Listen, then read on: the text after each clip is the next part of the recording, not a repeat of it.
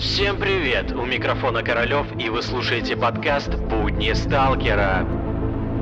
1986 год. Авария на Чернобыльской АЭС вошла в историю как крупнейшая техногенная катастрофа за всю историю атомной энергетики. 26 апреля в час 23 ночи реактор 4 энергоблока Чернобыльской атомной электростанции был полностью разрушен в результате мощного взрыва. В окружающую среду произошел выброс радиоактивных веществ, из-за чего близлежащие населенные пункты стали непригодны для проживания, вследствие чего вокруг Чернобыльской станции появилась 30-километровая зона отчуждения. За 33 года после после аварии вышло десятки книг, налажены экскурсионные маршруты в заброшенный город Припять, а также произведены десятки документальных и художественных фильмов. Мне удалось пообщаться с продюсером и главными героями нового фильма, который выйдет в прокат уже в конце апреля. В триллере «Запретная зона» показана история молодой компании, которая отправилась в поход и, сбившись с маршрута, оказалась в зоне отчуждения. По воле случая на совести ребят оказывается чужая смерть и чужие деньги. О том, как создавался фильм и перед какими трудностями пришлось столкнуться, расскажет продюсер фильма Максим Максимов.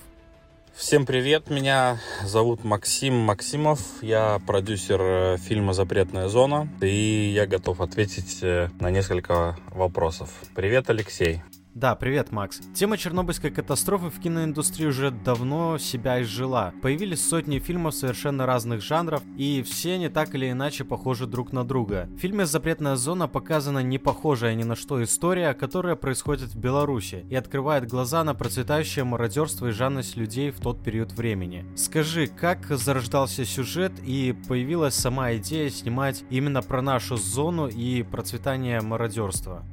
История создания сюжета очень простая. А, мы участвовали в тендере э, Минкульта. Он звучал, формулировка тендера, вернее, звучала так. Э, жанровый фильм в игровой форме. И для того, чтобы податься на этот тендер, нам надо было найти э, какой-либо сценарий. Мы начали искать по авторам, которые пишут в, жанре, да, там жанр триллер, например, или хоррор, да. И из того, что мы нашли, это был сценарий Александра Деменкова. И первоначально его название было «Самострел».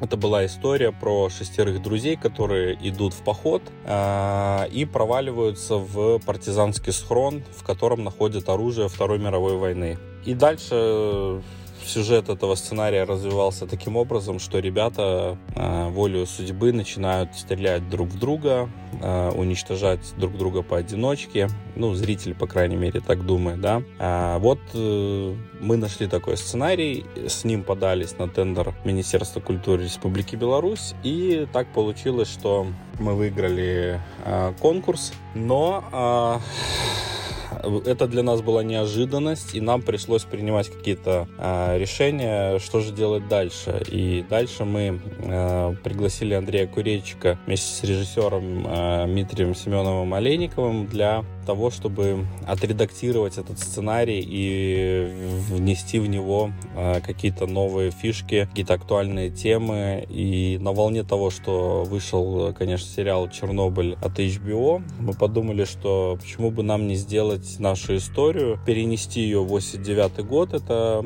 принципе, три года, да, после Чернобыльской катастрофы, и немножко э, подумать на тему вообще мародерства, да, потому что мародерство было, из зоны несли, что могли вообще унести, вывозили технику. Это мы узнали, опять же, от э, э, ликвидатора, который нас консультировал по нашему сценарию изначально, да, потом по сюжету фильма. И когда он посмотрел фильм, он сказал, да, в принципе, э, то, что вы сняли, хотя это и выдуманная история, да, то это могло абсолютно быть. То есть я всему верю, да, что вижу на экране. Это было, были слова человека, который вот реально был ликвидатором и какие-то вещи нам рассказывал для сюжета, который мы использовали. И э, таким образом вообще вот родилась эта идея э, показать э, Чернобыльскую зону, зону отчуждения. Э, мы в фильме, опять же, не показываем саму станцию, да, там атомный реактор, как многие могут подумать. Э, да, фильмов на эту тему много, но э, мы раскрываем немножко другую тему, да, что было после аварии, да, когда люди покинули свои города, когда целые деревни вымерли, да, и вот попадая в эту зону, что можно встретить. И у нас в сюжете есть э, большое количество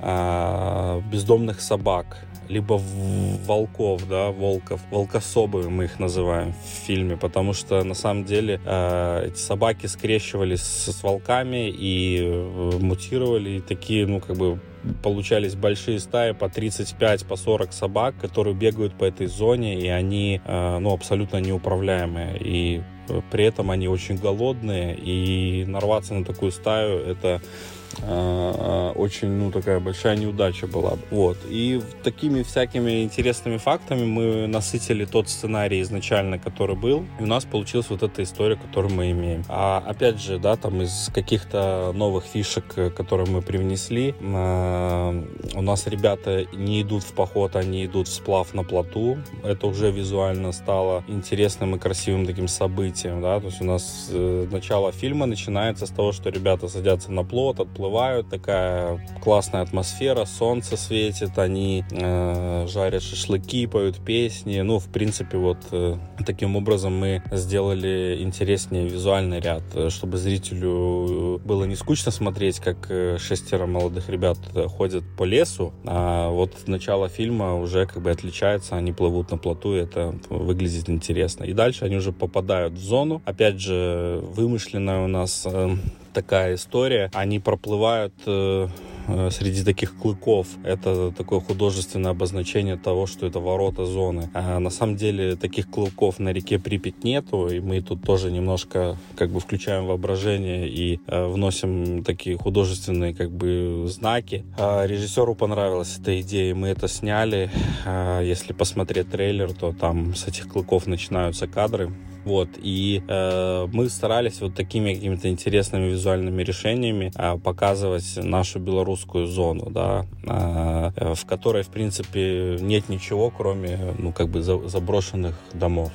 Всем интересно, где проходили съемки фильма. Была ли возможность снимать в самой зоне отчуждения? Расскажи нам об этом. Мы думали про съемки в зоне отчуждения. На самом деле посмотрели несколько документальных фильмов, посмотрели видео сталкеров, которые постоянно лазят по зоне. И после того, когда мы сделали скаут, это когда съемочная группа в составе там режиссер, оператор, художник, постановщик, продюсеры, э, каскадеры, которые с нами будут работать, мы таким составом ездили на локации э, и смотрели ну, то, что нам может подойти по сценарию. Мы нашли, далеко никуда не ходя, в центре города заброшенный завод Вавилова, а на самом деле это очень большой э, завод, построенный при СССР еще. И он внутри выглядит прям как целый город. Мы там сняли несколько эпизодов. Потом э, заброшенный лагерь в поселке Ганалес э, тоже выглядит фактурно. Там стоят двухэтажные такие жилые дома. В принципе, по фотографиям мы прям видели такие э, э, заброшенные города в зоне отчуждения. Дома один в один. Вот у нас главные герои приходят в эти дома и как будто они попадают там к себе домой, у нас есть такой кадр, да, и э, вот вторая локация это заброшенный лагерь. Потом э, лес, э, это 15 километров от Минска, у нас есть такой фактурный кусок леса, где мы часто снимаем какие-то эпизоды для клипов. Э, этот лес интересен тем, что на там квадратном километре есть э, и холмы, и какие-то рвы, и поваленные деревья, и фактура леса меняется от э, лиственных пород деревьев до хвойных, и есть мох, и какие-то фактурные поляны, и мы вот на этом на куске земли э, как бы очень много сцен отсняли, потому что они очень разные, и с разных ракурсов по-разному смотрятся. Потом у нас была натурная площадка Беларусь фильма, это тоже уникальное место. Кто живет в Минске, Беларуси, может съездить туда на экскурсию, это без проблем можно туда попасть, да, там заплатив, по-моему, пару рублей на входе. Это тоже лес, озеро, а, заброшенный дом, который у нас э, по фильму играет, дом главного главного героя, он там же построен. Ну вот натурная площадка, уникальное тоже место, где мы много кадров сняли, это 40 километров от Минска. И самая дальняя точка это река Вилия, вот эти клыки, э, так называемые. И в принципе все проплывы, так скажем, плота, это река Вилия, 120 километров э, от э, Минска, деревня Жодишки и Войнедняты. Вот в этом районе мы работали и снимали плот. В принципе, все. И коптерные кадры это непосредственно город Минск, то есть есть мы показываем, как будто ребята из Минска выезжают на таком рафике в поход. Вот, мы заявляем сам город Минск, улицы Минска. Это Серебрянка у нас виноводочный магазин и э, в районе тоже автозавода э, дом, э, где живут главные герои, место сбора, где они все встречаются. Любой фильм, который касается Чернобыльской катастрофы, получает большое количество плохих отзывов. Причем касается это не только триллеров и художественных фильмов, но и документальных. Скажи, какие ожидания были при создании фильма «Запретная зона»? Хотелось показать больше реальной истории или же рассказать какую-то историю на фоне Чернобыльской катастрофы?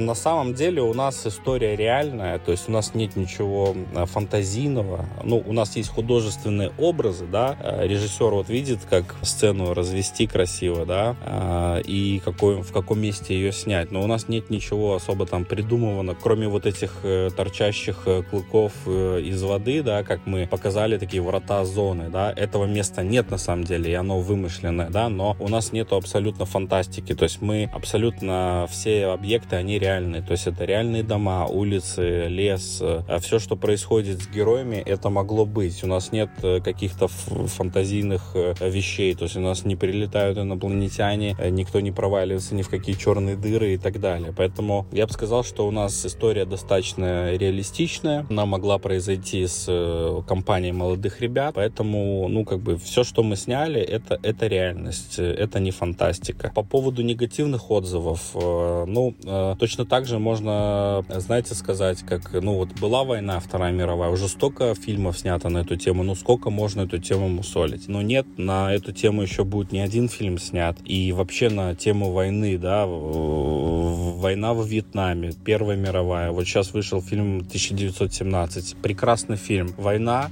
но абсолютно по-новому раскрыта, да, там от первого лица, от э, лица как бы солдат, которые носят почту. Ну, интересно же посмотреть, как э, авторы увидели, да, эту историю, что они хотели сказать. Опять же, в фильме много смыслов, э, по, ну, по фильму расставленных. И мне кажется, на, на фоне Чернобыля, на фоне проблемы чернобыльской, тоже можно еще говорить, говорить и говорить. На самом деле, в нашем фильме есть какие-то глубокие вещи, которые режиссер заложил. Я не могу сейчас про них, к сожалению, говорить. И э, посмотрев фильм, открывается новый смысл абсолютно увиденного, да, то есть у нас тема мародерства, искусства, тема дружбы, преданности, предательства раскрывается. И в конечном итоге все приходит к тому, да, там, к зерну конфликта и, и мы эту, даже э, это зерно раскрываем, так скажем, по-другому. Поэтому вот будет интересно вам посмотреть и э, посмотреть, опять же, на события вокруг Чернобыля немножко с другого ракурса. Я думаю, что многие это отметят, когда посмотрят наш фильм, что это не очередное пересказывание событий, да, там, документальных, а это не несколько свежий взгляд. Я думаю, что это будет интересно. Опять же, э, ну, э, мы живем в Беларуси, и это наша проблема, да, 86 год. Я, кстати, 86 -го года. Тоже интересный факт. Мы маме говорили, говорили не рожать ребенка и говорили серьезно, идите делайте аборт, э, ваш ребенок родится уродом или с какими-то болезнями, вы не сможете с этим справиться. Но моя мама родила меня э, в 86 году, вот как раз э, в апреле была катастрофа, а я родился 1 декабря. И, ну, все нормально, живой, здоровый. Вот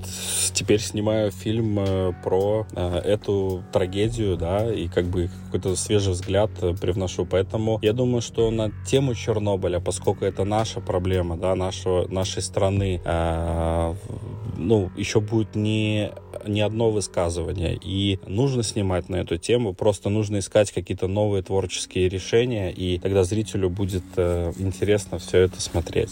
Расскажи нам, как пришлось собирать информацию о Чернобыльской катастрофе и зоне отчуждения для фильма. Задействовали ли вы историков, экспертов или же ликвидаторов и жителей Чернобыльской зоны?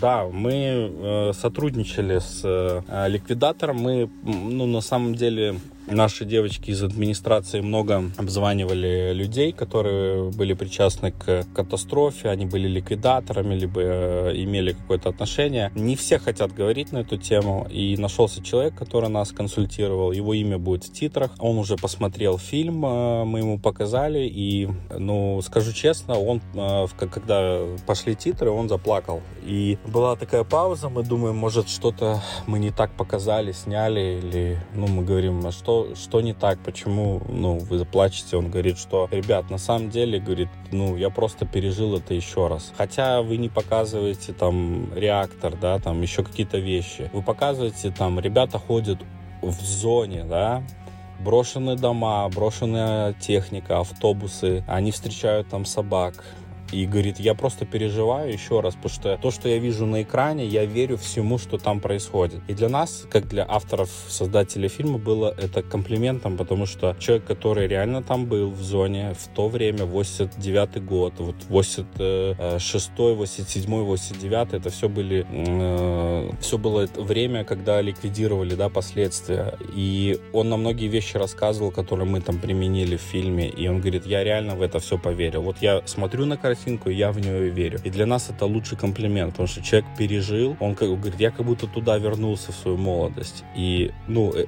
слезы на глазах мужчины никогда не будут лживыми, да, и они не будут врать. То есть, если человек испытал такую эмоцию, и он пережил это, я думаю, что нам удалось сделать то, что как бы мы хотели, то, что мы отразили в сценарии. Ну, это круто. С какими трудностями пришлось столкнуться при съемках? И самое интересное, расскажи, что запомнилось больше в съемочном процессе. А, да, трудностей много было, на самом деле.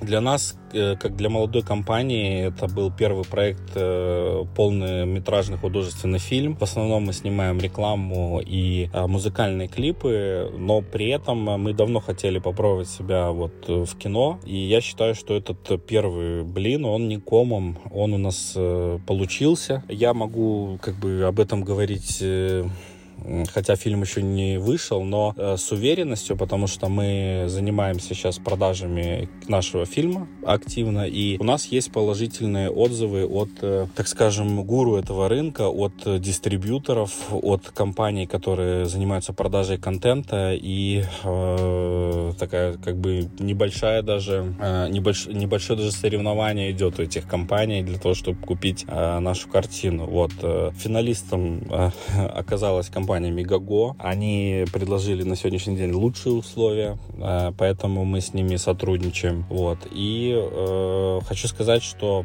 ну, э, специалистами рынка, да, кинорынка, людьми, которые продают фильмы, наш фильм был выс- высоко оценен. Сказали, что э, история интересная, с ней хочется работать, ее хочется доносить до зрителя, делать хорошую роспись по СНГ, по кинотеатрам, заниматься международными продажами. Опять же, был один отзыв от компании из Лос-Анджелеса, So. Они говорят, что, ребят, ваш фильм не выглядит как э, русский фильм, да, у него западная картинка, интересный сюжет, и как бы э, мы тоже готовы представлять ваши права там на западном рынке, и все это говорит о том, что, ну, продукт получился. По поводу трудностей, да, все-таки отклонился от темы, ну, э, у нас были сложные сцены трюковые, э, это тянуло за собой определенные, ну, как бы, сложности, но мы их постоянно решали решали. Опять же, у нас в фильме снималось большое количество собак. Максимально на съемочной площадке присутствовало 35 собак, и мы ими как-то управлялись, и это было нелегко. Это было, были три холодные ночи э, на заброшенном заводе. Вот, как бы такие вещи, да, были сложные. Опять же, э, мы взяли достаточно медийных актеров, у них своя занятость. И э, у нас было за, за все время съемок, э, у нас было 30 съемочных смен, э, было всего лишь 5 смен, когда все актеры могли быть на площадке. И все сцены, когда они играют вместе, э, мы должны были снять за эти 5 э, смен. А дальше занятость не позволяла им находиться э, вместе э, на съемочной площадке, и у нас было то два, то три актера, и мы раскидывали сцены, где они могли отыгрывать свои диалоги, ну, на крупниках эти два-три актера. А как мы с этим справлялись? Мы брали дублеров, у нас были дубль по костюму, дубль по человеку, да, то есть дублеры э, похожие ребята. И они где-то то полубоком, то спинами играли нам в кадре, когда э, три актера у нас есть на площадке, а двух не хватает. И мы вот таким вот образом выкручивались из положения, снимали дублеров, снимали их спиной. Какие-то проходки на дальних планах мы тоже снимали, используя вот, так скажем, дублеров, потому что у нас не было возможности актеров просто по лесу гонять, чтобы снять общий план, как они там идут по лесу, по болоту или еще где-то. Ну, вот такие технические, что ли, сложности. Ну, глобально такие прям, чтобы какие-то проблемы были, то нет, э, все в рабочем режиме, все решалось, совсем справлялись. А много работали, мало спали, смены у нас были по 18 часов, а, и причем это большинство таких смен было. А были съемки со взрывами, с пиротехническими, были съемки с трюками. А все получилось, э, все э, э, предусмотрели, никто не пострадал. Ну, как-то таким образом вот снялось это кино. Э, скажу, что за кино не стыдно. А даже если вы не посмотрите его в кинотеатрах. Э, почему? Потому что многие не ходят принципиально на русские фильмы. Ничего страшного. Посмотрите это кино на онлайн-платформах. Посмотрите, если хотите, бесплатно. Если хотите, посмотрите платно на платных э, онлайн-кинотеатрах. Но в целом э, хочу пожелать вообще зрителю посмотреть эту историю, написать честный отзыв. Нам будет приятно прочитать правдивое ваше мнение. Мы сами знаем, знаем проблемы этого кино, э, поэтому я знаю, что многие будут писать о каких-то нюансах, но э, не будем оправдываться, потому что мы находились в определенных условиях, э, в определенных временных условиях, денежных условиях, да, и я считаю, что при том бюджете, который у нас был, при тех условиях, которые были, мы выжили максимум из того материала, который у нас был на руках. А дальше больше будем снимать, будем участвовать в тендерах, будем писать свою же истории, не искать э, какие-то, да, а писать, разрабатывать свои идеи э, и продвигать белорусское кино и делать это достойно. Вот, поэтому спасибо за интервью. Э, спасибо всем, кто это слушал. Спасибо и тебе за такие честные развернутые ответы. А я напомню, что у меня в гостях был продюсер отечественного фильма «Запретная зона» Максим Максимов. А нам остается только ждать премьеру, которая состоится 30 апреля, и ставить ставки на то, что белорусский кинематограф завоюет признание во всем мире. Всем спасибо за прослушивание. До новых встреч.